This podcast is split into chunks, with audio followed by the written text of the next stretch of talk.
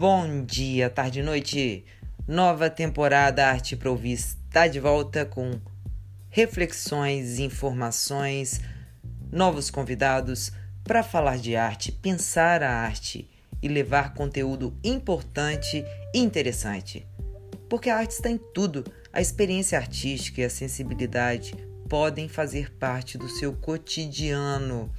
É só abrir os olhos e todos os sentidos, praticar e ficar em sintonia, entrar em sintonia com os estímulos e movimentos ao nosso redor, absorvê-los, carregá-los de significado, estar presente.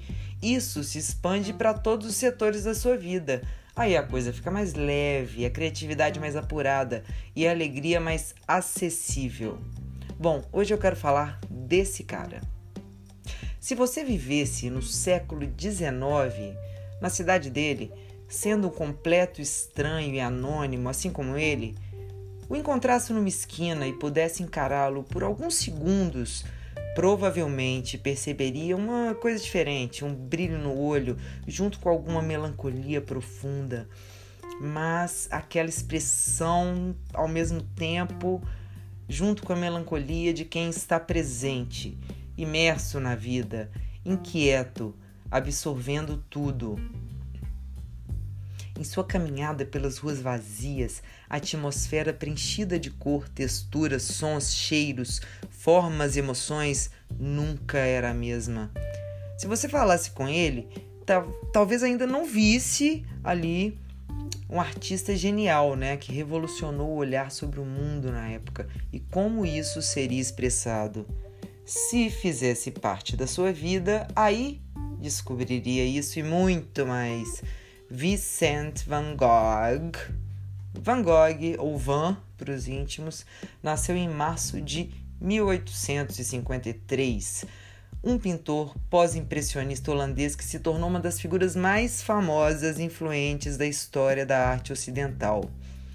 Em uma explosão de energia criativa, até determinado ponto da sua vida represada e que depois transbordou, ele criou mais de dois mil trabalhos em pouco mais de 10 anos.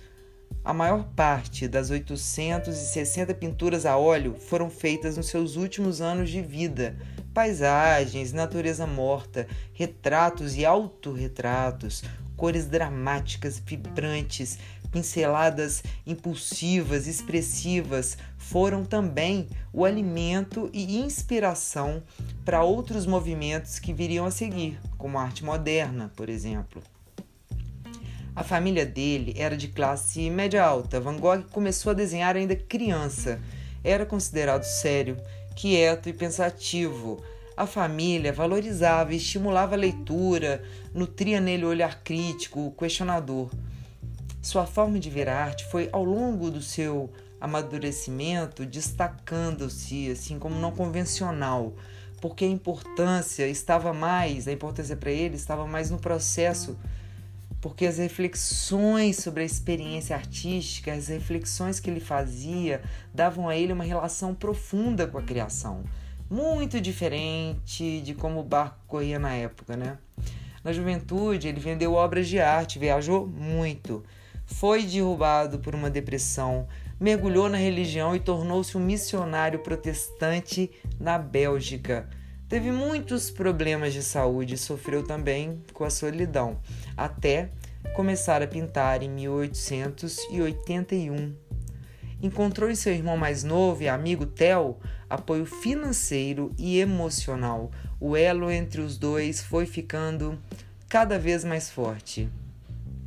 Durante a sua vida, Van Gogh teve surtos psicóticos e delírios, comia mal, bebia muito. Sua amizade com Gauguin terminou numa briga que acabou em um ataque de fúria.